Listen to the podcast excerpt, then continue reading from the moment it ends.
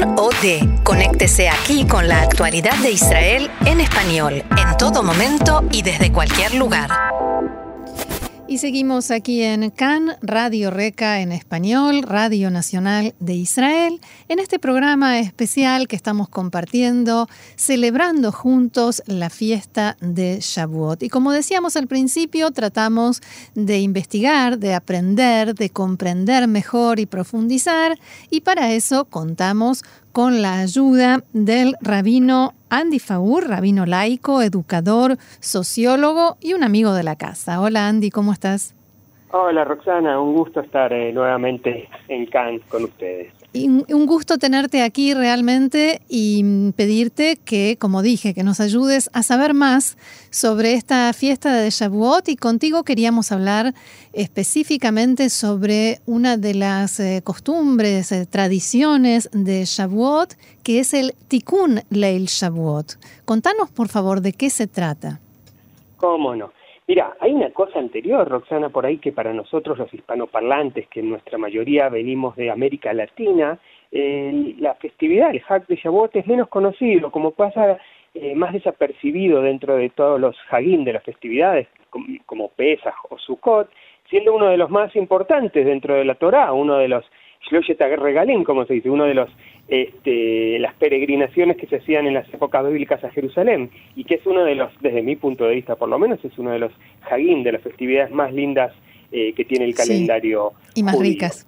Y más ricas también, sí, sí, por supuesto, como eh, sabrán eh, los oyentes, se estila comer alimentos lácteos, verduras, frutas, este, cosas naturales, que hoy están, hoy, realmente cabe mucho en, en toda esta concientización de la de la salud, de la claro, rico y sano. Exactamente, exactamente. No hay, no hay eh, mangal, ¿no? No hay asado de Yom no Bueno, eso también es rico y sano, pero... Por supuesto. Eh, rico, seguro, sano, podemos discutirlo con otro. También me gusta. Así que eso. Genial. Mira, entonces, eh, o sea, podemos estar hablando horas de Shavuot, que realmente Roxana, porque es una festividad hermosa, pero nos vamos a puntualizar. Primero, eh, Shavuot, viste, es una de las que más nombres tiene, digamos, en la época bíblica sobre todo era una una festividad que tenía que ver con la naturaleza, con las cosechas, con los frutos de la naturaleza, con las primicias, se llama la fiesta de las primicias. Y después, este, cuando los judíos salen a la diáspora, toma otro cariz y se llama y se pasa a llamar otro nombre que se le agrega Hag Matan Torah, la fiesta de la entrega de la Torah, que es un nombre un poquito más eh, eh, más tardío de la época del Talmud, ¿sí? Y es una festividad que se van este, desarrollando muchas tradiciones y muchas costumbres, como contabas. No sé si el público sabrá, Roxana, pero esta es la única festividad de todo el calendario judío que no tiene preceptos, no tiene mitzvot. Todo lo que se hace en Shavuot son costumbres o tradiciones. O sea, no hay nada obligatorio. Básicamente cada uno puede hacer lo que quiera de acuerdo a sus, eh, eh, sus visiones, sus concepciones, su forma de Interesante, porque, porque hay algunas de esas tradiciones que ya son como fijas. Sí, sí, totalmente, pero así como decimos, las tradiciones y las costumbres se pueden cambiar y se pueden ir agregando. Y justamente vos eh, me preguntaste sobre una, el, el Tikkun Shavuot, que es una eh, festividad, es perdón, una costumbre, una tradición que tiene nada más para nosotros que 500 años. Es una eh, es una costumbre que se estableció recién en la época de los cabalistas del siglo XVI. Claro, en, términos de judaísmo es muy poco. Exactamente, porque estamos hablando de una festividad de 3.000 años, vamos a decir así, más o menos. Y recién hace 500 años se estableció esta costumbre, ¿sí? De el, el Tikkun que ¿qué es básicamente? Es una eh, costumbre que nos quedamos estudiando, en general, tradicionalmente la Torah, pero nos quedamos estudiando básicamente toda la noche toda la noche está dedicada al estudio, al enriquecimiento, a la elevación espiritual, a la, a la, al compartir textos, ¿sí? Y esto es esto es súper interesante porque eh, este, el Tikkun Leishabot en realidad está eh, fue uno de los eh, disparadores de lo que se llama el renacimiento judío en Israel. O sea, no solo en Israel, en Israel no solo se estudia la Torá y se estudian los textos este, clásicos del judaísmo, digamos, que sino muchos de los grupos, de las organizaciones, de los movimientos que se reúnen a estudiar, también estudian otras cosas, no solo Torah, no solo Talmud, no solo los textos clásicos. y, y, realmente hoy, hoy, está muy de moda. ¿sí? O sea, este, este sábado de la noche que empieza el, el Tikkun Leil Shavuot, la gente va a ir a estudiar distintas cosas en distintos lugares, en parques, en sinagogas, en comunidades, en, en la playa, en, en, casas, en distintos lugares, y cada uno lo va a encarar o lo va a, a estudiar o lo va a ver de distintas perspectivas, ¿sí? Ya sea desde estudiar el, eh, la Megilat Ruth, que es lo típico que se lee en esa, en esa noche o, en, esa, en esa festividad, este, otros estudiarán Kabbalah, otros estudiarán Torah, este, y cada uno a su manera dedicará este tiempo especial, ¿no? como llamamos este tiempo sagrado, a una elevación, a aprender algo más, a saber algo más de nuestra hermosa y rica este, herencia cultural. Sí, incluso con esto que decís, escuché que en Tel Aviv hay una iniciativa en los bares, donde gente que no tiene mucho que ver eh, con lo religioso, incluso actores y hasta cantantes, se reúnen con la gente que quiera y debaten sus pensamientos, eh, su manera de ver la vida, que no sé hasta qué punto, y esa es la pregunta, se conecta esto con un Tikkun Leil Shavuot. Mira, eh, en general podemos conectar todo con todo, Roxana, porque eh, el, ¿cuál, ¿cuál sería, si, si uno se abstrae eh, totalmente, cuál sería el, objetivo del, del, TICUN, digamos?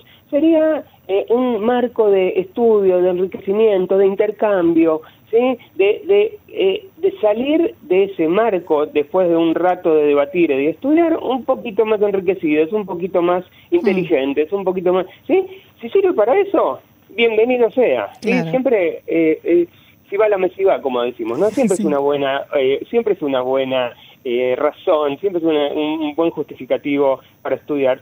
Si, si va a ser sobre la Torah o va a ser sobre Shabbat o va a ser sobre los problemas que tenemos en el Estado de Israel, la verdad que no, desde mi punto de vista no cambia. Y, como, como rabino laico, como persona perteneciente al movimiento laico, ¿qué textos, qué, cuál es la base para el Tikkun Leil Shavuot? ¿Qué se estudia? ¿Qué se debate?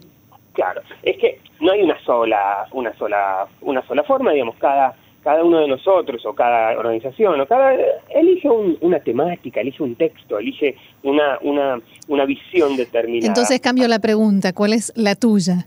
Eh, está, muy bien. A mí me gusta mucho eh, profundizar, debatir sobre Megilat Ruth, mm. sobre el libro de Ruth. Es uno de los libros más hermosos que tiene el, nuestro Tanaj, nuestra Biblia. Es un libro de valores sumamente positivos, de, de, de de pluralismo, eh, de acercamiento, de, mm, de aceptación. como de aceptación, exactamente, exactamente. O sea, tiene, tiene, eh, o sea, tiene un montón de valores este, esta festividad increíbles que realmente se, se, puede, se manifiestan, muchos de ellos se manifiestan en, en la eh, en el libro de Ruth, que es en definitiva, si uno lo estudiando, lo ve estudiándolo, es que es un libro subversivo prácticamente, porque le está diciendo a una señora en grande, ¿no? Eh, invito obviamente a los oyentes a escuchar esto, pero está diciendo una señora moabita que no, que no pertenece a nuestro pueblo, bienvenida sea. No se le piden demasiadas cosas, eh, demasiadas condiciones para esto, y termina siendo Roxana, esta señora Ruth, la bisabuela del rey David. Digo, texto más eh, abierto, más eh, subversivo en el sentido, digo, no de, de, de, malo, sino de, de... generar cambios. Exacto, de generar dilemas. Y una señora moabita, eh, que en la Torah incluso hay una prohibición muy fuerte de casarse o juntarse con, con la, gente del pueblo de Moab, te dice, wow, acá hay otras voces, ¿no? Como siempre hubo en el judaísmo otras voces. Y esta es la otra voz que a mí me gusta resaltar en este en el Tikkun, eh, Roxana, eh, la voz eh, que viene de otro lado, la voz de aceptación, como dijiste, la voz de pluralismo, la, la voz de, un judaísmo abierto, incluyente, progresista. Y, y Megilat Ruth me da todos estos todas estas eh, cosas para poder eh, eh, trabajarlas tranquilamente. ¿Y hay textos que no sean textos, autores, obras que no pertenezcan a la tradición judía que integrás o en este caso en Shavuot no? Mira, hay por supuesto, hay un montón de, textos que hablan sobre diversidad, sobre pluralismo, digamos, que son estos los valores que yo trabajo, ¿no? Hay un montón de textos, por supuesto, que, que no pertenecen a, la, a lo que se llama la biblioteca clásica, ¿está bien? Pero, Este, pero generalmente yo me, me, gusta más eh, trabajar los textos clásicos, eh, que son menos conocidos y menos trabajados por nuestro público, Roxana, porque te, digo, podemos agarrar Kafka y podemos agarrar Freud y podemos agarrar, todo tipo de textos más modernos, más conocidos, de autores más, más, eh, más cercanos a nosotros. Eh, pero esos son generalmente eh, más accesibles y más conocidos por nuestro público. Los textos clásicos, ¿entendés? En general son menos conocidos y olvidados muchas veces. Y lo que quiere, por lo menos mi forma de ver el judaísmo roxana, es reapropiarnos de nuestra herencia cultural judía clásica, ¿está bien? y, hacerla relevante y vigente para los judíos modernos de hoy. Claro. Y, y, en este caso el texto de Miguel me sirve mucho para esto. Claro, y aprovechar la ocasión de esta reunión de Shavuot para abrir esos debates. Exactamente, exactamente, y que nuestro público conozca estos textos. Después que siga leyendo los otros, todo bien. Pero esto es parte de nuestra mm. riqueza cultural, digo. No tenemos que obviarla, no tenemos que dejarla de lado, tenemos que reapropiarnos de ella, porque eso es lo que pasó mucho eh, por, durante muchos años, Roxana, lamentablemente, que el público judío laico humanista se olvidó, dejó de lado, dejó en manos de otros, de los religiosos, entre comillas, todos los textos clásicos, que hay tanto para estudiar de ahí, tanto para aprender, tanto para para enriquecerse, que la verdad que es una pena no, no, utilizarlos. Claro. Por último, me gustaría pedirte, Andy, que compartas con nosotros un deseo, un deseo tuyo para esta fiesta de Shavuot, eh, para el pueblo de Israel, para el pueblo judío y para la humanidad en general en este Shavuot.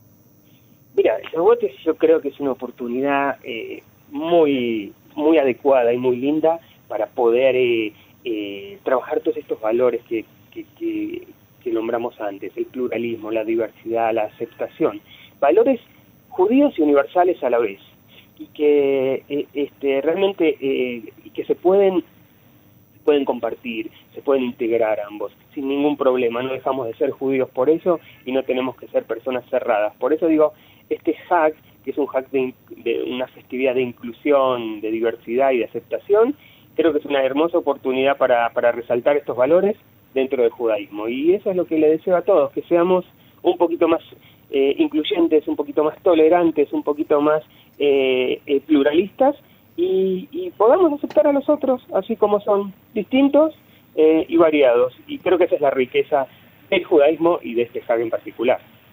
Muy bien, Rabino Andy Faur, muchísimas gracias por este aporte, este nuevo aporte aquí en CAN Radio Reca en español y Hag Sameach.